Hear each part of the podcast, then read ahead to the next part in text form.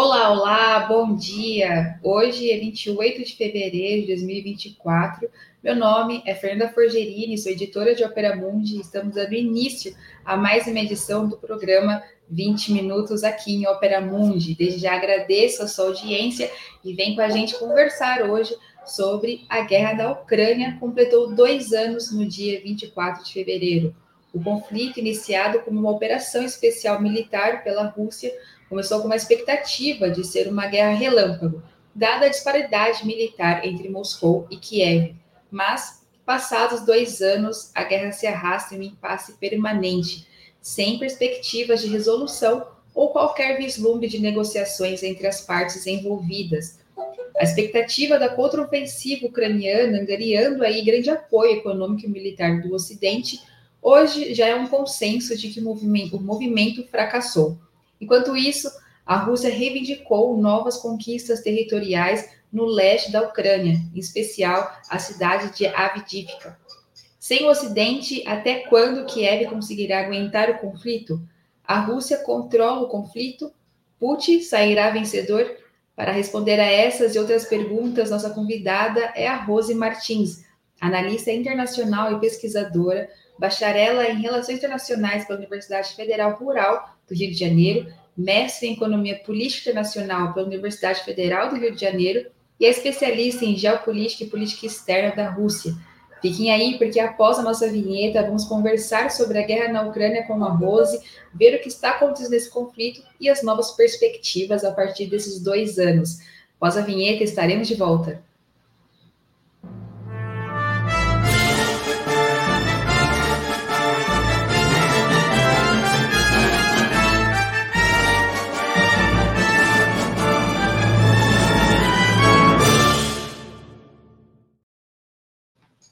Bom dia, Rose. Muito obrigada por aceitar nosso convite. Mais uma vez aqui, tendo a honra da sua presença no 20 Minutos, tudo bom? Bom dia, Fernanda. Bom dia a todos que estão nos assistindo. Eu que agradeço o convite. Acho que é meu terceiro 20 minutos, se não me engano. Sempre para falar da guerra. Adoro, muito bom. Fazendo essa troika já. É, Rose, eu gostaria de começar perguntando é, qual o seu panorama dessa guerra, que, como a gente falou aqui no começo do programa, completou dois anos no último 24 de fevereiro. E já junto perguntando por que a guerra na Ucrânia está sendo tão longa. Bom, é, eu acho que a, a, hoje, né, dois anos depois da guerra, a principal é, questão que a gente traz é de que as relações entre a Rússia, os países ocidentais, os Estados Unidos e seus parceiros europeus atingiram um ponto muito alto de tensões. Né? Elas acabaram se materializando em um conflito armado, né, com a invasão da Ucrânia pela Rússia, no dia 24 de fevereiro de 2022. Esse é um sintoma, com certeza, o uso da força militar pela Rússia é um sintoma é, dessas tensões, um sintoma bastante evidente dessas tensões. É, um, segundo, um segundo elemento que eu acho importante a gente ter em mente é que a Rússia, através dessa demonstração de força, mostrou que está apta a defender os seus interesses estratégicos e as suas fronteiras. Né? A Rússia, a, a invasão se deu, sobretudo, porque os Estados Unidos, em dezembro de 2021, rechaçaram a proposta russa de uma negociação sobre a neutralidade da Ucrânia o presidente Putin, numa espécie de conferência, falou com o Joe Biden, né? É, foi online, é, sobre essa negociação, porque as tensões no leste, ali na região do Donbass, estavam muito acirradas uh, e precisavam conversar sobre a Ucrânia e também a possibilidade da, da Ucrânia ingressar na OTAN. Com a negativa dos Estados Unidos, a Rússia decide né, fazer o uso da força. Primeiro, a Rússia, dias antes da invasão, o presidente Putin fez um, um pronunciamento falando sobre, atestando né, que a Rússia reconhecia a independência de Donetsk e Luhansk, das, das províncias de Donetsk e Luhansk, mas depois ele acaba invadindo ali o, o, o território, né? Depois a gente acho que a gente vai ter tempo para falar sobre isso. Faz uh, a anexação desses territórios hoje são considerados partes da Federação Russa. Então, acho que mostra um sintoma evidente, mostra que as relações Rússia-Ocidente uh, estão muito tensionadas. É, dificilmente a gente vai ver uma melhora no curto prazo e que a Rússia tem capacidade militar econômica e financeira de defender a sua soberania e os seus interesses. Eu acho que esse, esses são dois, o panorama que eu faço de um conflito que a gente achou, você falou na introdução, isso é muito importante. A gente achou que seria um conflito relâmpago. Eu mesma, sempre que vou falar sobre a guerra, admito o meu erro de análise, que eu achei que o conflito fosse durar pouquíssimo tempo, porque, tendo em vista né, é, duas, duas questões sobre a Rússia em específico, militares. É, atuação da Rússia na Geórgia em 2008, que durou oito dias, e a Rússia deu uma demonstração, primeira demonstração de força da Rússia depois do final da União Soviética uh, no sistema internacional, né, derrotou as forças georgianas muito rapidamente, é, envolvia questões ali da Becase, da Ossétia do Sul, e também a campanha síria a partir de dois, a campanha da Rússia na Síria a partir de 2015, que a Rússia também deu uma grande demonstração de força ali, de ajudar o, o governo do Assad a derrotar as forças do autoproclamado Estado Islâmico. Então, eu achei que realmente a Rússia fosse levar adiante uma, uma campanha militar de altíssima intensidade e que derrotasse as forças ucranianas muito rapidamente.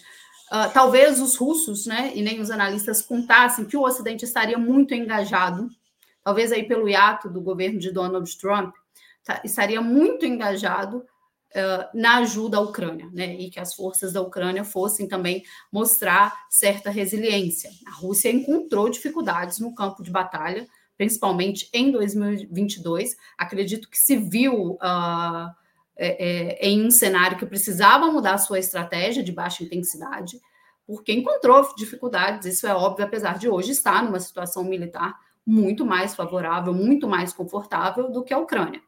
Então, eu acho que, assim, para fechar pergunta, o que, que a gente traz do panorama desse conflito? Existe uma tensão altíssima, Rússia e Ocidente, é, e a Rússia está jogando o jogo que as potências ocidentais fizeram ao longo de muitos anos, desde que, que a gente conhece como direito internacional, se, tomou, se tornou uma norma, de, uma norma de convivência entre os estados nacionais. Né? Os, os países, vários países é, violaram o direito internacional. Parece que a Rússia quer chegar e dizer assim: olha, eu também posso violar o direito internacional para defender a minha soberania e meus interesses estratégicos, uma vez que se viu muito uh, acuada de ter a Ucrânia como membro da OTAN né? E ali uma e ter suas fronteiras altamente armadas com uma aliança que tem como adversário principal a Rússia, né? Existe, tem sua razão de ser a Rússia como um adversário principal.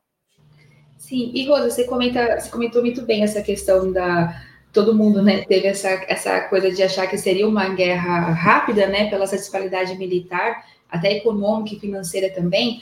Mas eu te pergunto se, mesmo tendo uh, essa essa prolongação da guerra, se na sua avaliação a Rússia desde sempre, ou se em algum momento perdeu agora está, tem controle dessa, dessa guerra, né? Porque ela durou mais tempo que um possível planejamento russo. Uhum. Porém, mesmo com a contraofensiva ucraniana que não deu resultados, esses avanços da Rússia, indica que a Rússia não deixou de ter controle sobre esse conflito?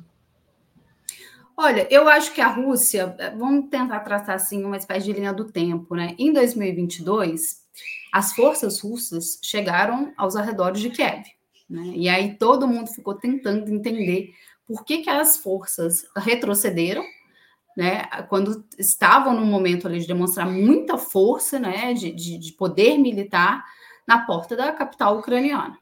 É, naquele momento, depois o presidente Putin fez uma uma conferência com os estados africanos e ele mostrou até um documento lá com 14 pontos, porque até então as forças teriam voltado, né, teriam é, se retirado ali dos arredores de Kiev, porque a Rússia teria chegado a um acordo com a Ucrânia. E aí tem várias especulações que o Boris Johnson teria ido pessoalmente até a Ucrânia para esse acordo não ser levado adiante. É, acontece que aí, isso seria em março, abril de 2022. E aí a ajuda ocidental para a Ucrânia, os tanques, né, em dinheiro, os Estados Unidos principalmente, é, ela, essa ajuda acabou aumentando. Então a Ucrânia se mostrou também bastante forte no campo de batalha. E aquela, aquela estratégia de baixa intensidade da Rússia parece ter encontrado muitas dificuldades. Né? Eles mesmos é, obviamente que eu não estou aqui dizendo que não tem perdas humanitárias, né? nada disso. É, é, uma guerra é sempre uma questão muito complexa do ponto de vista humanitário.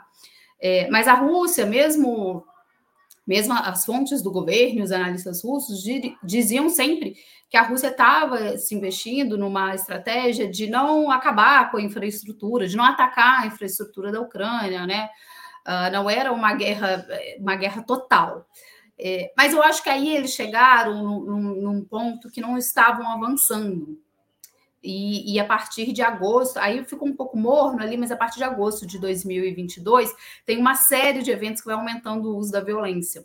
Né? E aí, neste momento, também por parte da Ucrânia, porque a gente teve da Ucrânia e dos países ocidentais, obviamente, né? Porque a gente teve ali a explosão do gasoduto, né? A sabotagem do gasoduto, é, teve ataque a uma ponte na Crimeia, que eu acho que isso foi um alerta vermelho de altíssimo nível para a Rússia, porque a questão da Crimeia, apesar de né, ter sido anexação lá em 2014, ela não é uma questão acabada para a Ucrânia e, portanto, nem para a Rússia. A Rússia tem os olhos muito atentos na, na Crimeia, né, a explosão da ponte na Crimeia e aí a Rússia, eu acho que muda ali, muda a estratégia de confronto militar, realiza os referendos, né, em Donetsk, Luhansk, Kherson e Zaporizhia, né, é, realiza os referendos já numa região muito pró-russa.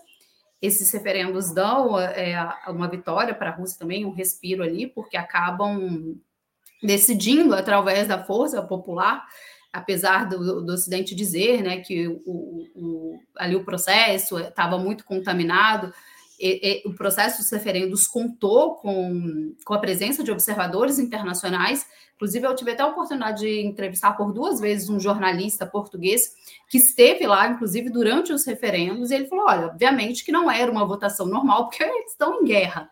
Né? Então, talvez a participação tenha sido mais baixa, mas ele falou: as pessoas votaram, e ele falou que sentia. Né? No geral, ele sentiu que que o, o, dia a dia ali, que, a, que a, o resultado dos referendos estava é, equilibrado com o que ele sentia das pessoas, dessa vontade de pertencimento à Rússia. Então, a Rússia faz esses referendos e coloca oficialmente como esses, esses como seu território, né? Kherson, Zaporizhia, Donetsk e Luhansk, agora fazem parte da Federação Russa. Inclusive, vai ter eleições na Rússia no mês que vem, e esses lugares votam para eleger o presidente da Rússia.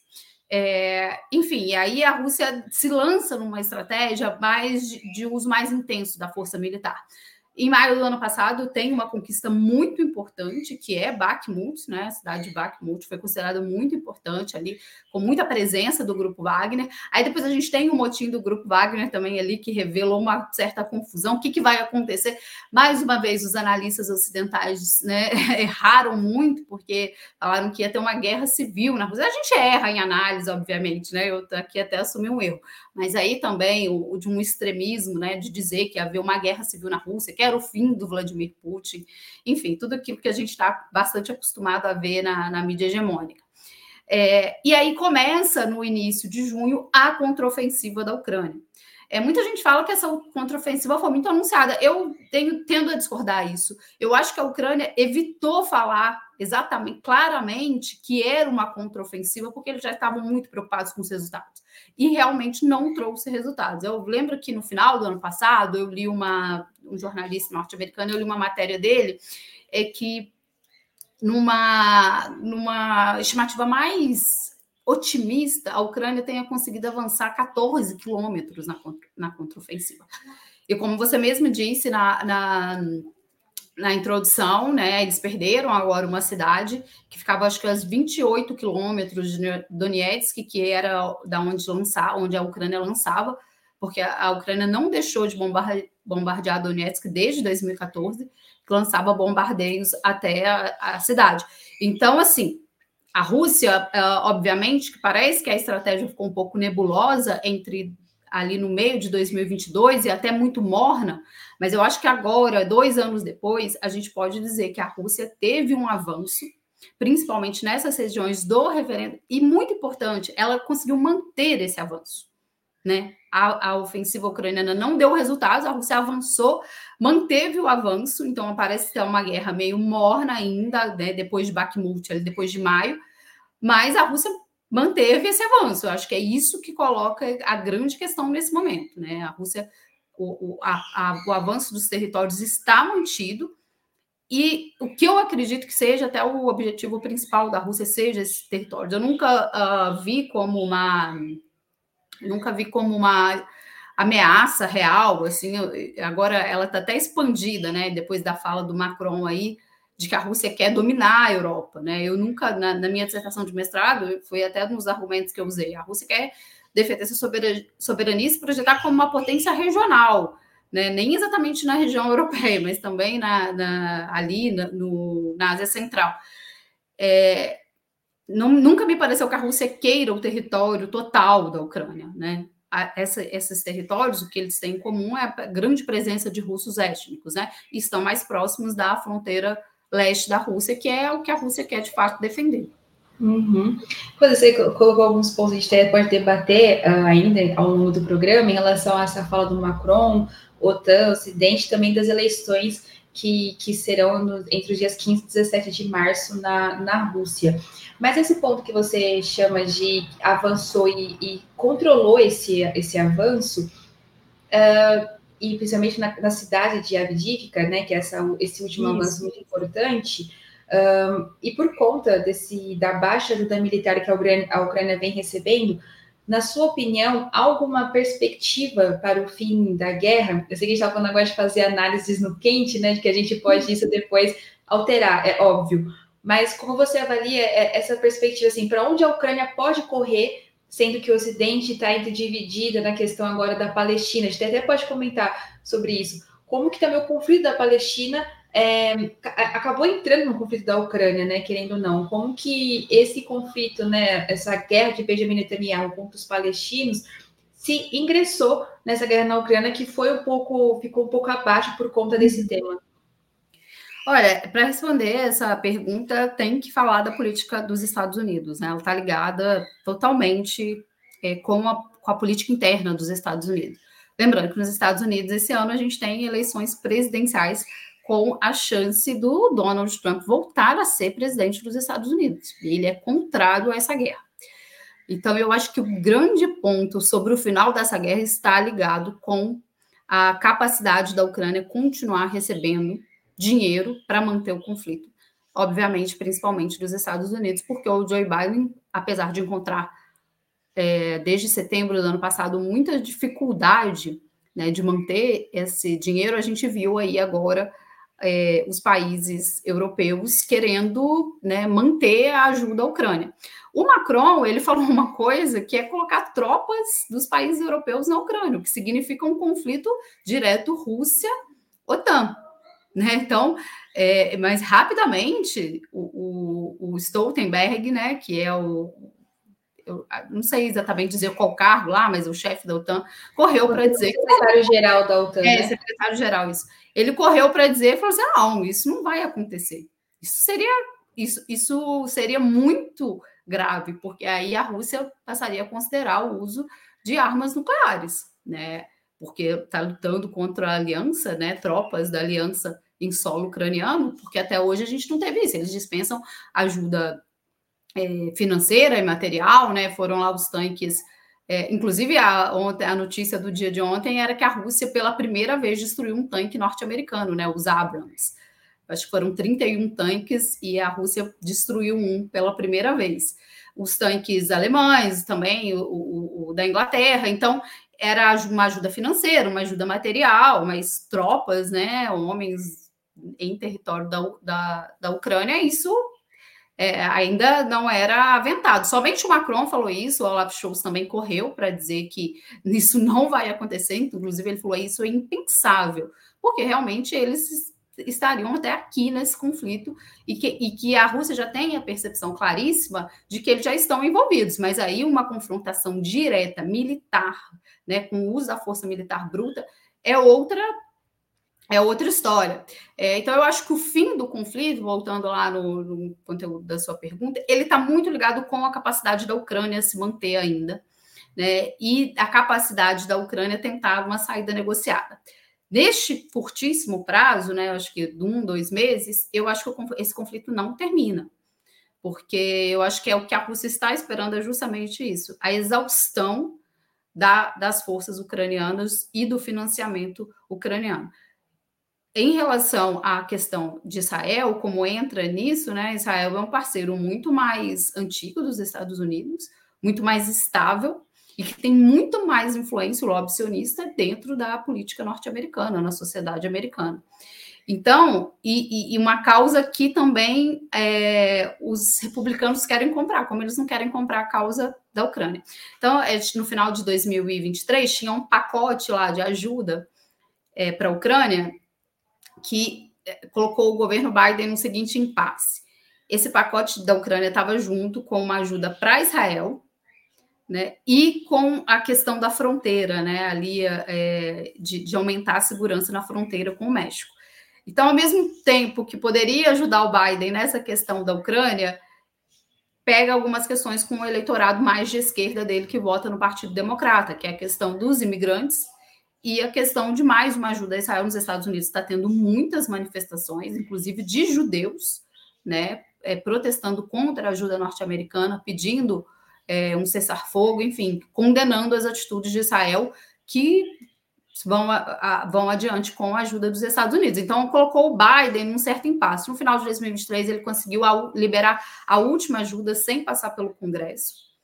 É, então, eu acho que o fim da guerra está muito ligado a isso, a política dos Estados Unidos. Eu não sei exatamente o que o Trump vai fazer, mas ele já se mostrou bastante contrário a essa guerra. Inclusive, no governo dele, ele colocou em, em discussão várias questões sobre a OTAN. Né? Tem um vídeo que ele está conversando com representantes da Alemanha que ele fala o seguinte: peraí, vocês compram gás da Rússia, vocês querem que eu defenda vocês da Rússia, que os Estados Unidos financiem uma aliança que defenda vocês? uh, de um grande parceiro é, comercial. Então, tem essa questão também de como que o Trump lida com as instituições internacionais, com a OTAN, né? E o que ele tem ali numa visão mais específica em relação à guerra da Ucrânia. Ele chegou a dizer que, que se ele é eleito presidente dos Estados Unidos, ele acaba com a guerra no dia seguinte. Mas assim, a Ucrânia não é à toa que a, a baixa performance deles no campo militar também reflete já uma dificuldade de obter financiamento com os Estados Unidos. É, teve uma fala ontem de o, não me lembro agora se é ministro da Defesa, um dos cargos bem importantes assim da, da Ucrânia, que ele falou o seguinte: a nossa a nossa falta de capacidade de avançar ela está ligada diretamente com o nosso financiamento, né? O, e também falaram que a ajuda prometida da União Europeia é, só chegou 31% dessa ajuda. O Zelensky está há muito tempo, né? Tem vários memes aí na internet, coloca ele como pedinte batendo na tecla de financiamento.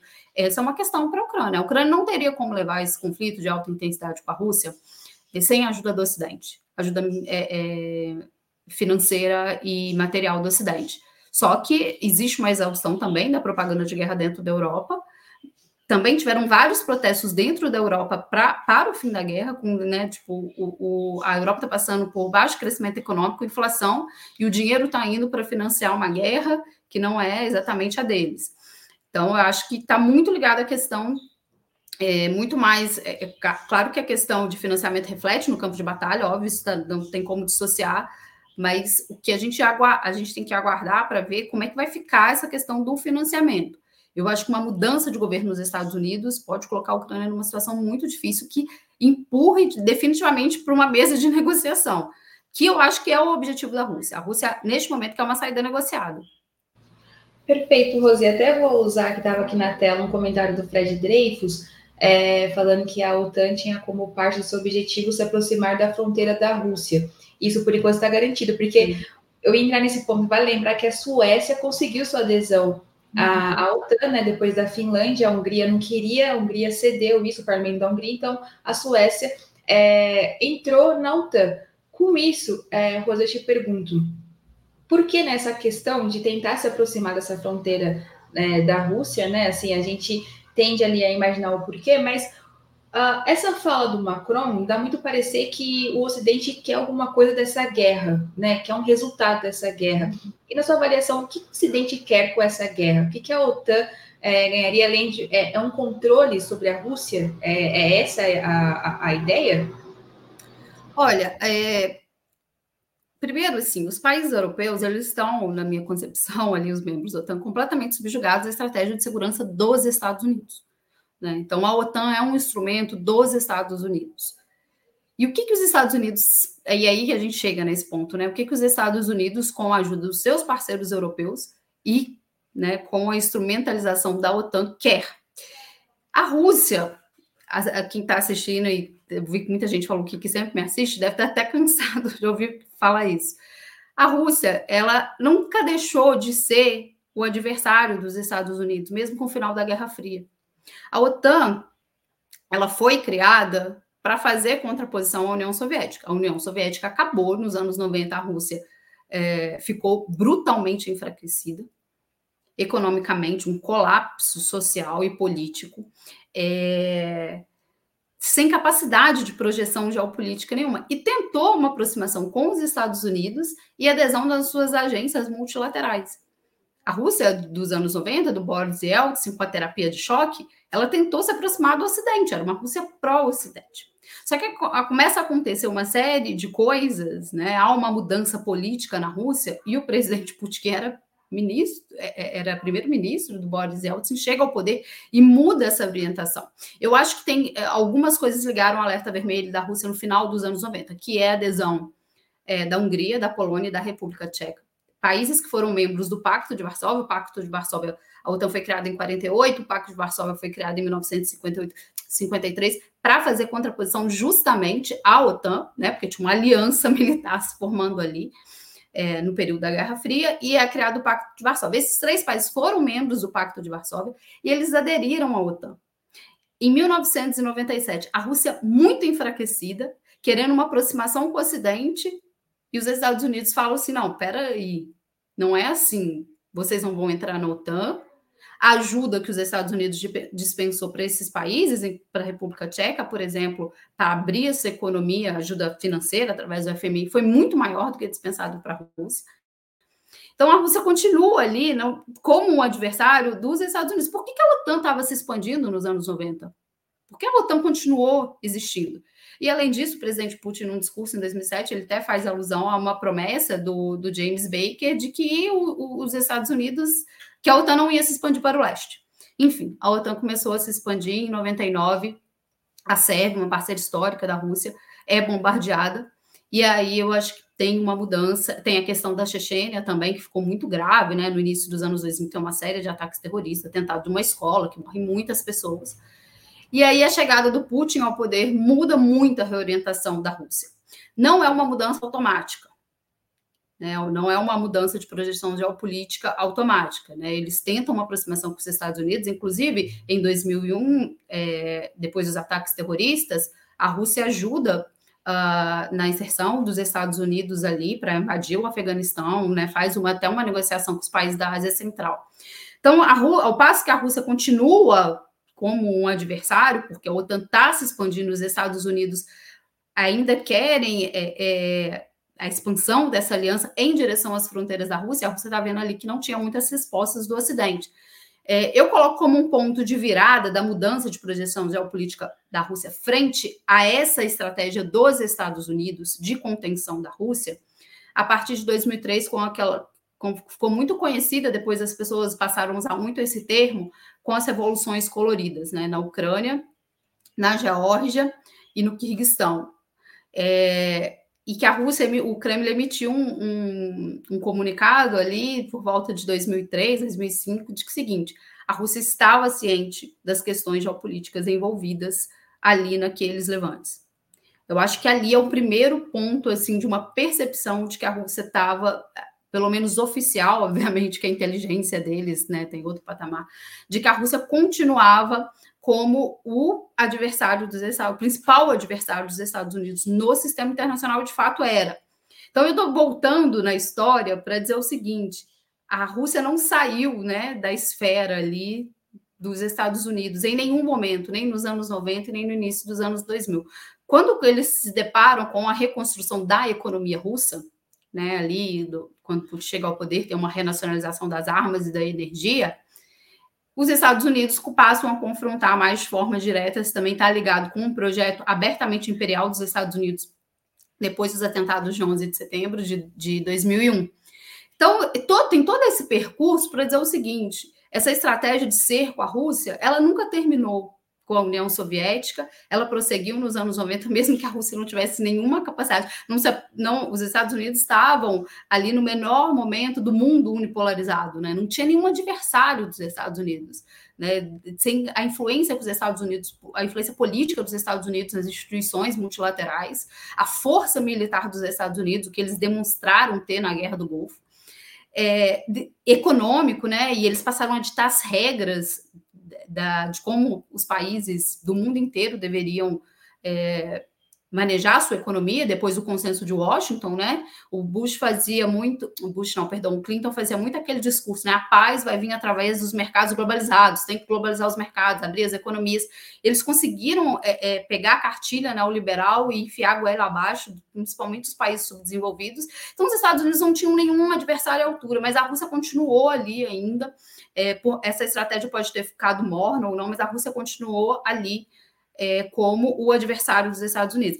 Em, o, o, o, tem um geopolítico, ele já faleceu, mas ele é muito influente no pensamento dos Estados Unidos, que é o Brzezinski. Em 97 ele escreve um livro em que ele deixa claro, né? Era preciso, a Rússia precisava ser ainda confrontada, era preciso mexer nas rotas de energia, que a Rússia tinha o domínio, e, enfim, a Rússia estava ali, estava ainda no sistema internacional, mesmo enfraquecida, e era preciso agir.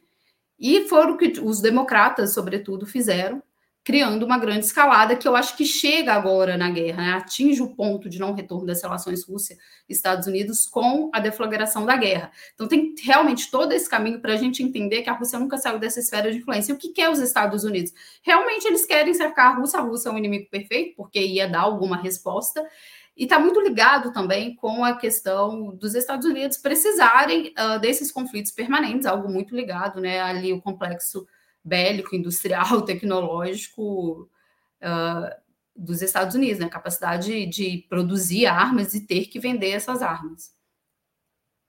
Rose, vou até fazer uma agradecer a Zanelli é, Malta Prata, Prata, que fez aqui uma doação no Superchat para gente. É, creio que a resposta também que você colocou agora, a expansão da OTAN foi uma estratégia dos Estados Unidos de contenção da Rússia, mas a Rússia estava em expansão. Creio que a, que a pergunta, a segunda pergunta, mais onde estava em expansão, pode ser em relação à Crimeia, né? É, essa questão quando, quando é, anexa a Crimeia. Faz sentido essa pergunta da Zanelli, essa, essa colocação de a OTAN se expandir como uma estratégia contra a Rússia, mas a Rússia estava em expansão? Não, eu não acredito que a Rússia estava em expansão. Para mim, essa é uma guerra, até existem várias caracterizações da guerra, uma guerra é, interimperialista, uma guerra anti-imperialista. Eu acho que é uma guerra defensiva da Rússia. Eu acho que começa ali. Vamos, vamos falar né, de 2008, quando a Rússia usa a força no sistema internacional pela primeira vez. O, o passa um gasoduto ali nos territórios né, da, da Geórgia, onde a Rússia entrou com a força. Um dos objetivos dos Estados Unidos é tirar o, a, a, Rússia como força central de abastecimento de energia para a Europa. E conseguiram com a guerra. Apesar deles estar comprando uma energia no comércio cruzado, né, a energia russa, eles conseguiram. Então a Rússia começa a, a, a dar respostas não somente à expansão da OTAN, mas uma estratégia de enfraquecimento que parte dos Estados Unidos e está muito ligada principalmente nas relações da Rússia com a Alemanha. É, na questão da Crimeia, é, depois o Putin, ele, eu, eu acho que foi ali que começou, não sei se vocês assistiram aquela entrevista dele com o jornalista norte-americano, é, eu acho que começou, ele faz várias questões ali, ele puxa várias questões históricas sobre a Ucrânia. Eu acho que é uma propaganda de guerra, eu não acho que a questão central ali seja uma ideia de pertencimento da Ucrânia Rússia, enfim, mas a, no discurso da anexação da Crimeia, a, a população da Crimeia votou massivamente por aderir à Rússia. Naquele discurso lá, quando ele reconhece o resultado, enfim, faz a anexação formal, ele fala que a Crimeia, na verdade, foi roubada dos russos, o que, dentro do argumento dele, não é mentira, né? O Khrushchev, ali na campanha de des, des, dezena. Ai, desculpa. de, de, de, de é, é, de reformular as políticas do Stalin, dissolver as políticas do Stalin, ele devolve a Crimeia para a Ucrânia. Né? E o Putin faz essa leitura como um roubo.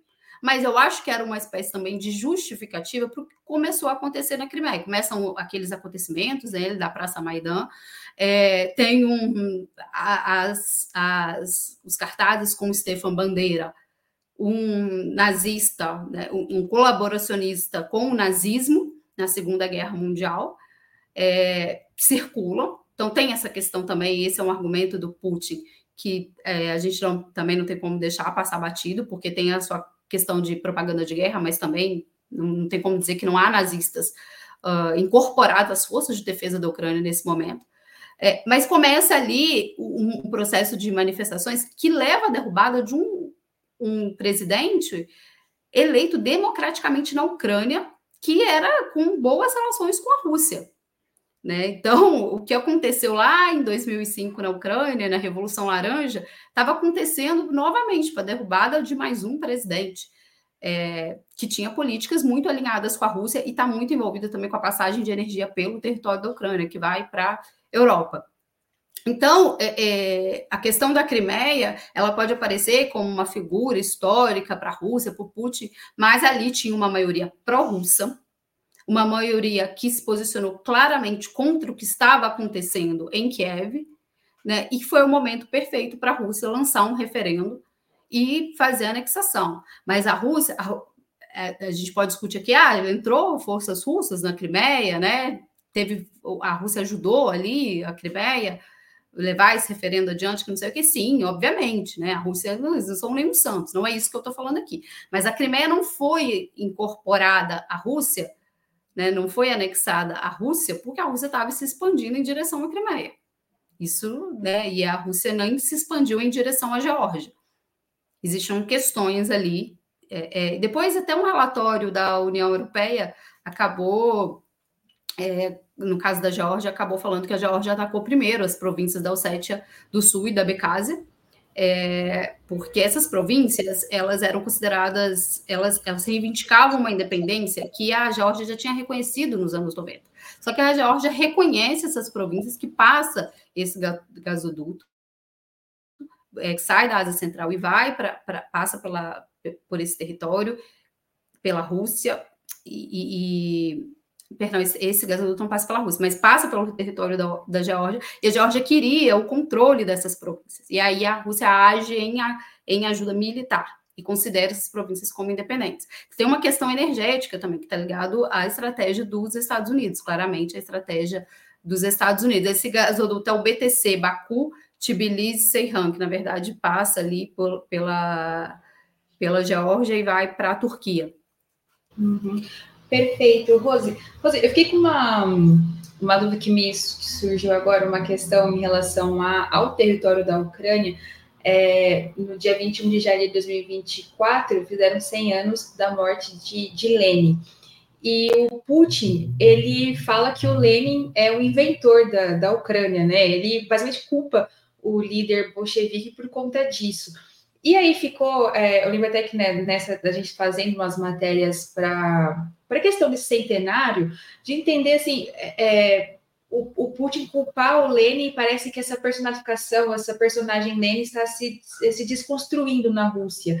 Muito por conta da guerra da Ucrânia, na minha percepção. Uhum. Você tem um pouco dessa percepção também de como o Putin usa o Lenin para atacar é, a Ucrânia e até defender essa, a, a, a ofensiva à Ucrânia? Antes de responder essa pergunta, eu vou fazer uma observação que o Fred comentou. A retomada da Crimeia foi para defender o acesso ao Mar Negro. Sim, também eu publiquei até um artigo no uma, um artigo muito pequeno assim na, no Opera Mundi, que eu falo que a anexação também estava ligada, né, ao acesso ao Mar Negro e a, a, o uso do porto de Sebastopol pela Rússia, que é muito importante, historicamente importante.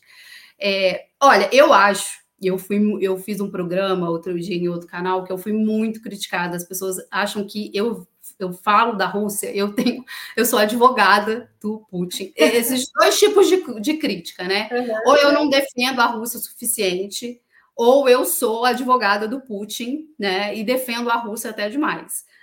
É, eu acho que tanto essa bandeira de desnazificação e essas alusões históricas que o Putin tem feito, ele fez de um nível mais baixo em 2014, agora ele tem feito mais, né, de culpar Putin, de culpar o Lenin pelas políticas de nacionalidade, né, de, de, de falar que é uma invenção e etc., é também um tipo de argumento para defender a guerra, para defender né, o uso da força é, em direção à Ucrânia eu acho que é uma espécie de propaganda, de criar. Ele pode ter lá também, né, suas convicções, mas isso, essa questão da Ucrânia, ela não aparece.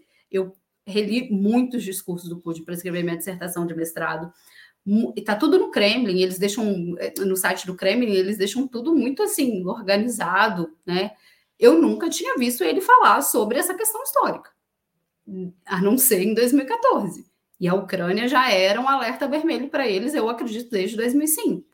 Então, eu acho que ele usa isso também como um argumento para né, justificar e, de certa forma, coesionar a ideia da população russa de que é preciso, sim, usar a força militar contra a Ucrânia, porque a Ucrânia, afinal de contas, é uma invenção. É, enfim, toda, tudo isso que ele tem falado aí com muito mais força a partir de 2002. Se você até vê esse discurso dele de 2014, é fácil achar na internet, é um discurso de um tom muito mais brando sobre a questão da Ucrânia, quando ele fala da Crimeia. Muito mais brando do que ele tem usado agora. Para mim, é uma justificativa para né, defender a, a excursão militar da, da Rússia na Ucrânia. Eu não vejo que ele tenha alguma grande questão, né? embora ele fale muito bem isso, disso, ele é muito bem preparado, então o, o, né, o argumento dele faz sentido né, do ponto de vista histórico, pelo que ele, a gente pode discordar, obviamente, do seu conteúdo, né? Mas a gente não pode dizer que ele fala uma coisa ao Léo, que é uma coisa ali, outra aqui, tem um argumento embasado. Mas eu acho que esse argumento ele veio assim usar, a ser usado de uma forma conveniente depois que estourou a guerra. Perfeito, Rose. A conversa é tão boa que eu até me esqueci de fazer o comercial aqui financeiro de ópera, Rosa. Eu vou aproveitar então esse tempinho, agradecer já a sua audiência, muito obrigada por você estar chegando aí. Estamos conversando com Rose Martins sobre a guerra na Ucrânia, que completou dois anos de guerra, perguntando aí, conversando com Rose sobre a posição da Rússia, Vladimir Putin, também como fica a Ucrânia nesse aspecto. Mas gostaria aqui de pedir essa contribuição financeira à Opera Mundi. Há seis formas de fazê-lo. A primeira é a sua assinatura solidária em nosso site, www.operamundi.com.br. A partir desse link, você tem acesso aí quais os pacotes de assinaturas, quais os brindes e também as formas de pagamento que você pode estar colaborando com o Operamundi. A segunda é se tornando membro pagante do nosso canal aqui no YouTube. E assim você vira da. E a quarta é contribuindo agora mesmo com o Super Chat ou o super sticker. Já agradeço também a quem aqui já colaborou com a nossa live de hoje com a Rose. A quinta através da ferramenta Valeu Demais, quando assistiram aos nossos programas gravados. E a sexta é através do Pix. A nossa chave é apoie.operamundi.com.br. Nossa razão social é última instância editorial limitando, limitada, perdão. Faça sua contribuição, ajude a Operamundi a se fortalecer como jornalismo que coloca a verdade acima de tudo e também estarão concorrendo aí é, diversos brindes. Inclusive, Operamundi e a editora Atelier prepararam um presente especial para quem é assinante de Operamundi e apoia a gente. Durante o mês de fevereiro, você que é assinante de Operamundi poderá adquirir livros selecionados com 40% de desconto. São mais de 20 títulos que estão aí nessa lista da editora Atelier, e é só escolher entre as obras listadas e utilizar o cupom que a Opera Mundi enviou para você e que também disponibilizamos na nossa comunidade.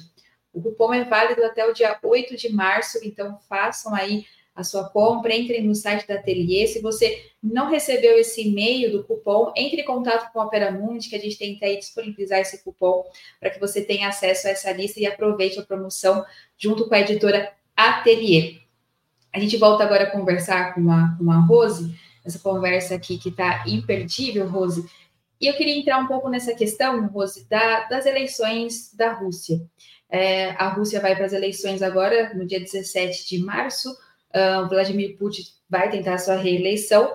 Antes de perguntar sobre especificamente, é, a gente colocou no título de hoje se o Putin pode cantar vitória em relação à guerra na Ucrânia. A gente teve comentários aqui falando que é meio, é, né, que Estados Unidos que canta vitória antes da hora e não a Rússia.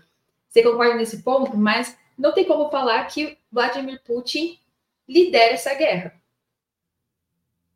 Eu estava lendo umas reportagens sobre a eleição é, na Rússia e é muito engraçado, assim, porque eles começam, a mídia hegemônica começa falando o seguinte: é, que, o, que os adversários são impedidos de concorrer, que eles são perseguidos, que o Putin quer tirar eles da disputa e não sei o quê, e aí no final eles sempre colocam, inclusive é, porque eles não têm como é, não colocar esse dado para fazer algum sentido, a, a popularidade do Putin, né? Inclusive, numa pesquisa feita por um, um, um instituto, que é o Levada Center, é, que é considerado pelo, pelo Ocidente como confiável, né? Em janeiro de, de, desse ano, janeiro de 24, a, a popularidade do Putin bateu 85% na, na Rússia. Ele é extremamente popular. A guerra é apoiada, tiveram manifestações, obviamente é uma guerra, né? A gente não tem como tirar isso de questão. A gente não precisa esperar que a população inteira, né? Teve, uma convocação de 300 mil homens, isso gerou um furor na Rússia, né? Não é fácil, obviamente. Mas a, a guerra é apoiada pelo, pela maioria do, dos russos. Então, Putin está numa situação é, bastante confortável para concorrer às eleições. Eu não vou ficar entrando no mérito aqui desses processos eleitorais da Rússia, porque até porque eu não estou lá, né? Eu acompanho o, o, o, dia a dia lá, eu tenho amigos que moram lá, tenho um, eu tenho um amigo russo, inclusive, a gente conversa muito é, sobre as questões internas da Rússia. É, acho engraçado que ele aprendeu espanhol muito bem, assim, ele fala um espanhol totalmente inteligível. A gente conversa muito e muito sobre a figura do Putin também. É, eu acho que ele vai ser reeleito.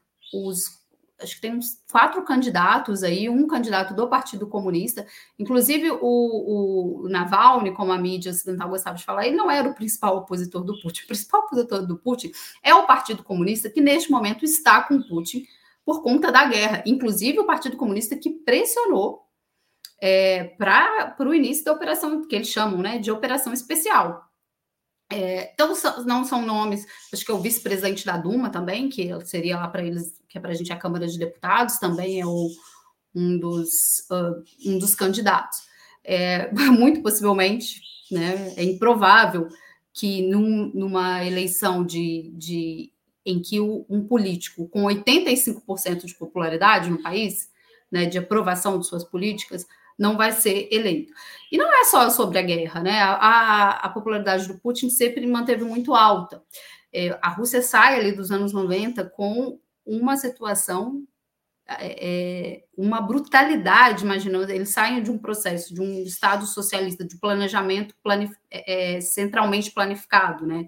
A economia era centralmente planificada, o, o Estado, ele dominava os setores econômicos, para um choque, uma terapia de choque, que eles deram esse nome muito corretamente, o Yeltsin e o Igor Gaidar, é, uma terapia de choque na economia que derrubou os índices da economia russa pela metade, PIB, produção industrial, as pessoas desempregadas, é, passando por muitos problemas sociais. É, dizem que teve uma epidemia de alcoolismo na Rússia, suicídios, é, com todas aquelas políticas dos anos 90, e a partir da chegada do Putin ao poder, o que é muito curioso também, porque ele tem, parece que, uma virada ideológica, né?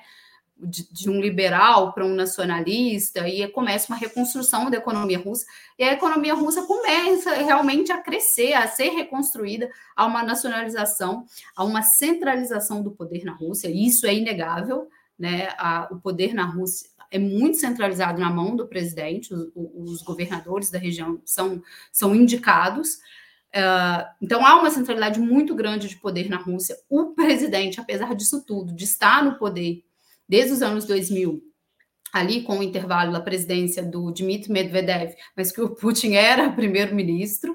Então ele é uma figura política na Rússia desde o final dos anos 90, porque ele era né, primeiro-ministro do Yeltsin.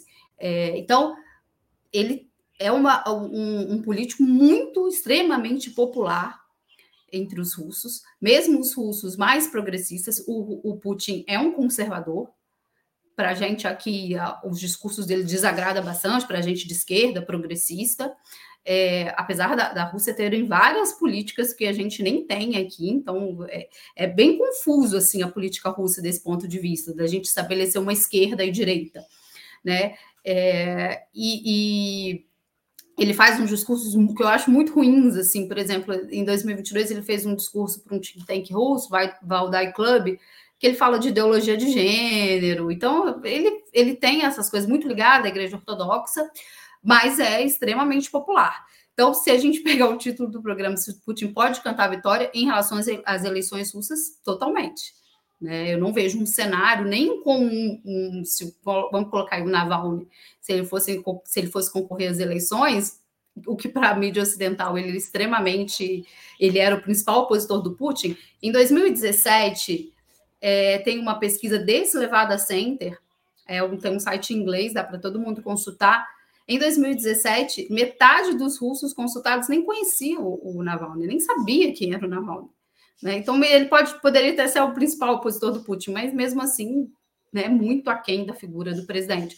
Então, eu acho que ele, com certeza, pode cantar vitória sobre as eleições aí, vai ser entre o dia 15 e 17 de março, mas em relação à guerra da Ucrânia, eu acho que a Rússia atingiu seus objetivos por hora. Eu acho que a Rússia está esperando uma saída negociada da Ucrânia, está esperando a situação para a Ucrânia ficar muito difícil. Não acho que a Rússia vá. É, nossa, tem tanta gente, analistas brasileiros, assim, eu, é uma leitura muito pobre, muito de curto prazo da política externa da Rússia e do, do presidente Putin. Né? É preciso voltar mesmo lá em 2000 e entender a política externa da Rússia para falar isso. Analistas brasileiros falando que a Rússia tem uma, uma um desejo de projeção para a Europa, né? que a Polônia, que os países eles precisam ficar extremamente preocupados que a Rússia é expansionista. Eu não acredito nisso. Acredito que a Rússia está esperando a saída negociada para a guerra da Ucrânia porque já atingiram seus objetivos ali daquela região, né? aumentaram a sua fronteira ali, o, o território da fronteira com a Ucrânia, porque esses, eu acho muito difícil que esses uh, territórios já incorporados à Federação Russa tenham alguma mudança ali e voltem para a Ucrânia. A manutenção da Crimeia como seu território, né, porque isso também era importante para a Rússia, que em 14 meses precisava se manter como território da Federação Russa, justamente por esse acesso ao Mar Negro e o uso do porto de Sebastopol. Então, acho que desses dois, dessas duas questões, tanto das eleições como da guerra, eu acho que das eleições ainda mais. Ele pode cantar vitória, com certeza. E da guerra, eu acho que a Rússia atingiu seus objetivos. Uh, vai continuar no campo de batalha até encerrar e não sei se a saída vai ser mais ou menos negociada no médio prazo ou no longo prazo. Mas uh, não vejo também nenhuma grande movimentação da Rússia em direção a Kiev, nada disso. E, Mas a análise, análise de questões militares é complicada, né? Porque a gente analisa e depois a gente já estou aberta aqui se eu errar. Se a Rússia mudança, o Vladimir Putin foi eleito presidente e fazer uma guerra total contra a Ucrânia, já, já, já, já faz essa análise fazendo meia-culpa de que, ó, pode ter isso. falar de. Sim. Essas, essas questões de, de curto prazo militares, elas são difíceis de, de, de fazer. Sim. A gente está quase chegando no final dos 20 minutos, mas ainda tenho é, algumas perguntas, vou tentando juntar algumas delas. Você coloca que o Putin ele pode cantar a vitória na questão olhando para a eleição, é, mas eu queria também te perguntar é, se pode cantar a vitória no sentido também econômico e financeiro da Rússia, porque Sim. o Ocidente colocou sanções que não tiveram resultados, inclusive é, o PIB da Rússia cresceu, né? No, no, era esperado que diminuísse, que né, caísse e cresceu. Uhum. Como que você olha para isso, essa questão da nem isso o Ocidente conseguir chegar? Mas aí, junto, eu te pergunto: uh, a Rússia, né? Quem perdeu nessa foi a Europa por questão do gás natural, de outras coisas que a Rússia exportava. Mas na sua visão, a Rússia ela está isolada. Uh, fora, né? A gente sabe que a Rússia tem seus parceiros, muita gente coloca a questão da China, mas a China ela não tem essa política de uma colaboração assim com os países. Faz sentido a gente olhar a Rússia não 100%, mas ainda um pouco isolada? Não, eu não acho que a Rússia seja isolada, principalmente dois anos depois. É, um dos, um do, dos objetivos do Ocidente, e isso também desde 2014, era o enfraquecimento econômico da Rússia. Né? A Rússia é a principal fornecedora, era a principal fornecedora de energia para a Europa. É uma das maiores produtoras de gás e petróleo do mundo, se não me engano, a, tem a segunda maior reserva de gás. É, e aí, em 2014, quando a Rússia faz a anexação da Crimeia, o, os Estados Unidos, numa agenda coordenada com a União Europeia, é, impõe uma série de sanções à Rússia, principalmente ligadas ao setor energético, não exatamente sobre cortar o fornecimento, que aí 2022 era o corte total de fornecimento, mas na aquisição de tecnologias é, ligadas ao setor energético da Rússia, porque o setor energético é o esteio da economia da Rússia, né? Então, é, dificultar a, a, captação de receitas da Rússia através desse setor, mas também não, não tinha como jogar a Europa numa situação uh, complicada para comprar energia como eles fizeram em 22. Em 2022, as sanções são muito mais violentas, não tem nem comparação com o processo de 2014, porque eles é, impõem é, é, sanções financeiras, né, tiram a, a Rússia do SWIFT, é, congelam 300 bilhões de reservas internacionais da Rússia. Estão até falando agora, o Zelensky falou, ah, vamos usar essas reservas para reconstruir a Ucrânia, né? Isso criaria uma situação de insegurança de vários países sobre as suas reservas no sistema internacional. Então, não é tão fácil assim.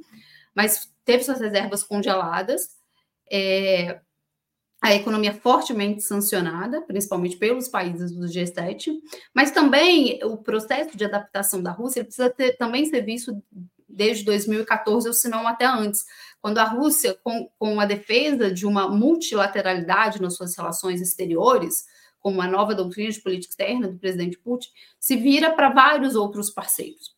Se os países asiáticos já entravam nessa esfera da Rússia ali em meados de 2006, 2008, e em 2008 tem um documento da estratégia energética da Rússia de se virar para os mercados asiáticos de energia, já pensando nessa estratégia de longo prazo dos Estados Unidos de tirar a Rússia do, do né, de, desse fornecimento tão robusto da Rússia para a Europa, é, a partir de 2014, com essas sanções, com um ponto altíssimo de tensões da Rússia com os países europeus e com os Estados Unidos, dá um tom de urgência né, para esses mercados e principalmente para a relação com a China.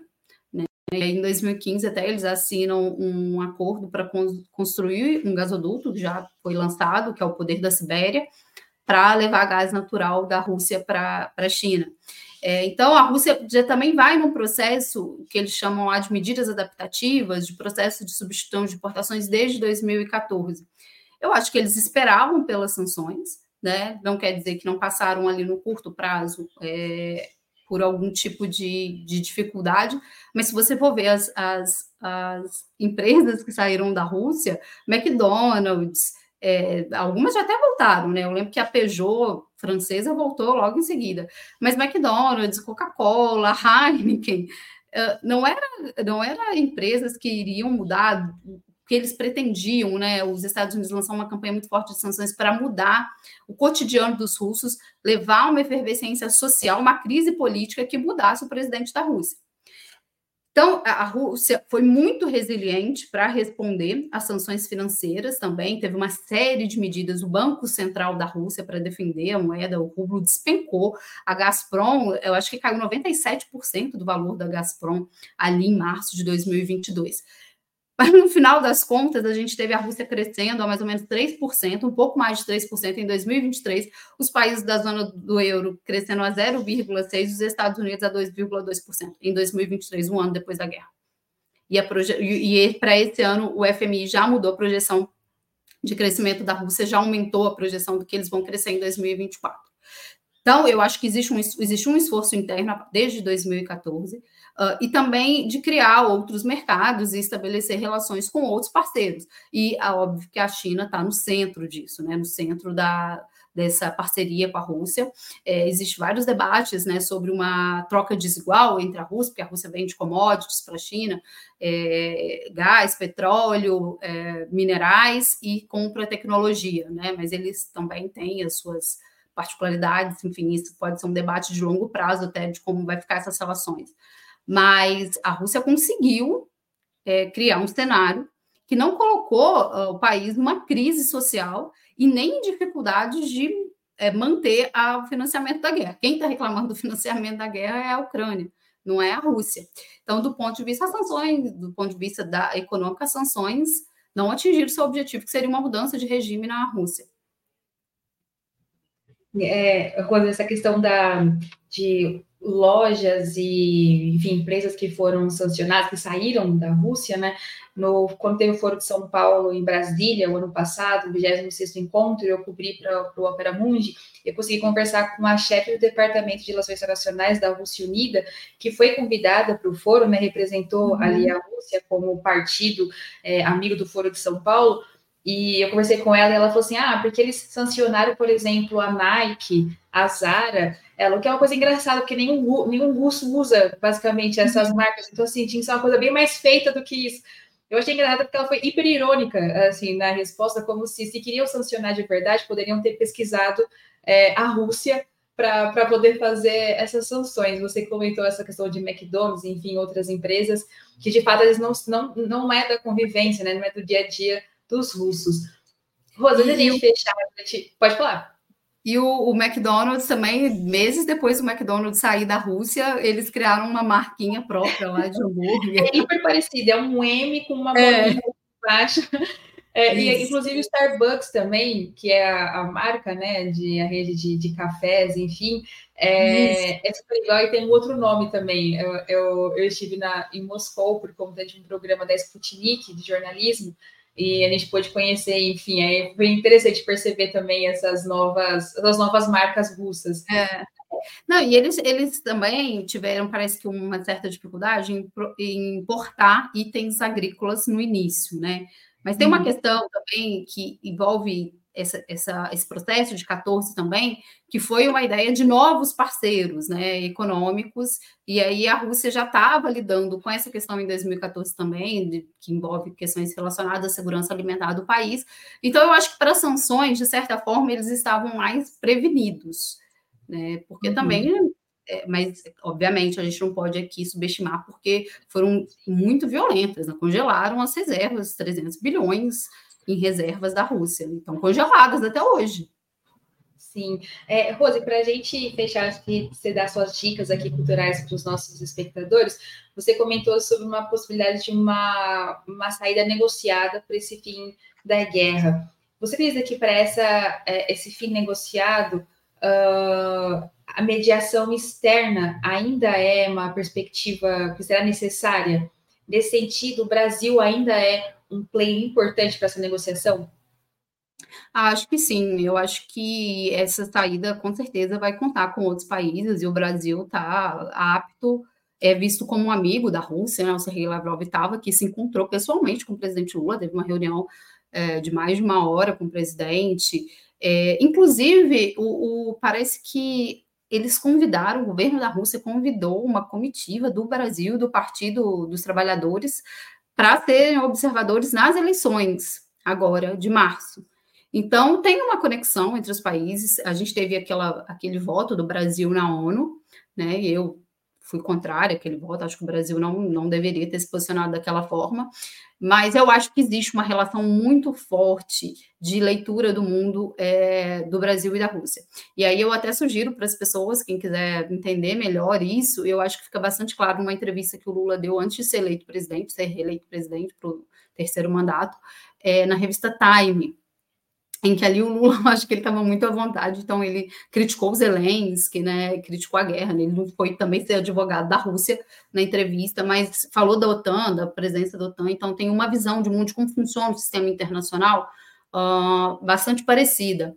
E eles são parceiros no BRICS, né, o que também dá certa semelhança, embora a gente tenha as contradições internas de ambos os países, da forma como os países devem se desenvolver. Uh, mas acho que o Brasil está apto, sim. O Brasil não se posicionou uh, nem de advogado da Ucrânia, nem de advogado da Rússia. Embora aqui a direita brasileira queira dizer isso, uma leitura muito pobre, né? Obviamente que o Brasil tem mais afinidades com a Rússia, mais comércio com a Rússia. A Rússia é um vem de fertilizantes altamente estratégicos para o Brasil, então é outra qualidade de relações. Mas não com que o Brasil se posicionasse uh, frontalmente contra nenhum dos dois países. Então, acho que o Brasil está bastante apto sim, a participar, vai ter participação de outros países, como eu acho a China, a Turquia também, né? Acho que a Turquia também participaria. A Turquia já participou daquele acordo dos grãos, né? Sim. Que depois a Rússia saiu porque eles não deram contrapartidas para a Rússia, né? Então, eu acho que sim, acho que o presidente Lula seria aí convidado para um tipo de mediação, sim. Com certeza. Né? O Celso também, que. O Celso teve na Rússia e na Ucrânia, né? Se não me engano. Sim. Uhum. É. Ele teve na Ucrânia quando a Ucrânia mandou embaixador para o Brasil, né? Autorizado um novo embaixador uh, ah, para Brasília. O Celso Amorim foi antes para a Ucrânia. É, Roda, te agradeço mais uma vez pela sua participação aqui no 20 Minutos. Uh, conversa foi maravilhosa, mas queria, como no 20 Minutos aqui nós temos a tradição, de te perguntar se você tem uma indicação de um livro que você gostaria de sugerir aos nossos espectadores e depois um filme ou uma série também. Olha, eu separei dois livros. É... Um, do, um, desses livros eu já li, mas eu queria ter a oportunidade de, de indicar por causa do, do recente falecimento do embaixador Samuel Pinheiro Guimarães, uh, que é Brasil, o Sistema Internacional e Imperialismo. Eu sempre me confundo com um título grande se a parte é o imperialismo sistema internacional é o Brasil, é o contrário. É um livro do professor do ex-embaixador Samuel Pinheiro, é um livro muito bom, principalmente para quem uh, queira estudar relações internacionais, não academicamente falando, né? É um livro, ele faz uma divisão muito interessante dos capítulos para um livro que qualquer pessoa pode ler. É, com uma visão bastante crítica da posição dos Estados Unidos, do imperialismo, do sistema internacional, do, do funcionamento das instituições internacionais. É, então, eu recomendo muito esse livro, né, para quem quer entender um pouco de relações internacionais de uma forma até muito didática. Ele foi escrito de uma forma muito leve. É um livro muito bom. É, acho que ele foi editado pela Fundação Perseu Abramo. E o outro livro é um livro que eu estou lendo agora, é um livro que eu tinha há muito tempo. Eu tenho uma edição dele, uma edição velhinha de sebo, que chama O Ano Vermelho, do professor Muniz Bandeira, que também, infelizmente, não está mais entre nós, ele faleceu em 2017. Eu gosto muito do professor Muniz Bandeira. Ele escreve com muita paixão, assim, é muito claro a posição política dele, mas ele é muito rigoroso. Os livros dele são muito referenciados. É, muito documentado, o que ele escreve é fartamente documentado. Eu já indiquei até um outro livro dele, no outro 20 minutos que eu participei. Esse livro fala sobre os reflexos da Revolução Russa no Brasil, da Revolução de 17, mas aí ele começa já naquele processo ali dos levantes de 1905 na Rússia. Aí tem vários manifestos do, de, de várias partes do Brasil, né, de, de ali de não era exatamente o Partido Comunista, mas de alguns núcleos, né, que já falavam de socialismo, de comunismo no Brasil, e de como isso impactando dentro da, da sociedade brasileira e como ia sendo transmitido. Eu não terminei de ler esse livro ainda, estou quase no final. Eu, é, eu tenho esse livro há uns 10 anos, quando fui fazer a minha monografia que era sobre as relações bilaterais Brasil-União Soviética, e meu orientador me recomendou, só que acabou não entrando na bibliografia. E aí eu estava arrumando meus livros um dia, eu comecei a ler, assim, estou amando, porque eu gosto muito também do, do, do Moniz. Né? Tem outros livros dele também, A Desordem Mundial, A Segunda Guerra Fria, que eu super indico também. É, dá para entender o sistema internacional. Boa. Rose, você tem alguma dica de livro, ou, ou livro não, perdão, filme ou série? Gente, eu tenho assistido pouco pouquíssima coisa, mas outro dia eu assisti, assisti um curta-metragem, eu acho que ele é de 2009, 2008, nem sei o ano exatamente, não, talvez muita gente já conheça, é um curta, assim, acho que tem uns 25 minutos, do Kleber Mendonça, que chama Recife Frio, eu achei muito interessante, que a cidade de Recife, que é muito quente, eu conheço Recife, é muito quente mesmo, é, passa, começa a passar por baixas temperaturas, né? Aí eles começam, eles fazem uma espécie de entrevistas com várias pessoas para falar como é que eles estão lidando. E aí levanta uma série de questões sociais, econômicas, é bem curtinho, eu achei bem legal. Eu assisti na MUBI. Ah, perfeito, eu ia perguntar isso. Hoje estaria assistindo na MUBI, então deve estar por lá ainda. A produção é, foi de 2009 mesmo, esse, esse, esse curto 2009 mesmo, do Cleber Mendonça. 2009, é, esse curta deve dar para achar no YouTube, no, uhum. na internet facilmente. Eu achei bem legal. Eu não tenho nenhuma série, gente. Eu não estou assistindo nenhuma série. Não... Tá ótimo. A gente recompensou a série no segundo, na segunda dica do, do livro, então a gente já agradece demais. Conversei hoje com Rose Martins, falando sobre a questão da guerra na Ucrânia, esses dois anos de conflito, quais suas perspectivas, as análises em relação ao conflito. Rose, te agradeço mais uma vez pela sua participação aqui no 20 Minutos, sempre bom te ouvir. Obrigada pela sua participação. Eu que agradeço o convite, Fernando, foi uma conversa muito massa, adorei. É, acho que é a minha terceira vez mesmo aqui no 20 Minutos, é sempre muito legal participar também é, é, maravilhoso e eu adoro esse, esse canal. Eu amo ópera, estou sempre no outubro também. E obrigada, está sempre às ordens aí para contribuir. Obrigada, Rose. E agradecemos também a todos que estão assistindo a gente. Obrigada pela sua audiência, quem pode contribuir. Sem sua contribuição, nosso trabalho também seria mais dificultoso. Agradecemos. O 20 Minutos volta amanhã às 11 horas da manhã aqui nos canais de Opera Mundi. Vamos falar sobre Palestina, de que lado o mundo está nesse conflito. Falaremos com Milton Temer. Eu estarei na apresentação desse 20 Minutos, então espero vocês amanhã às 11 horas. Muito obrigada, Rose e todo mundo. Um beijo, gente. Tchau, tchau. Bom dia.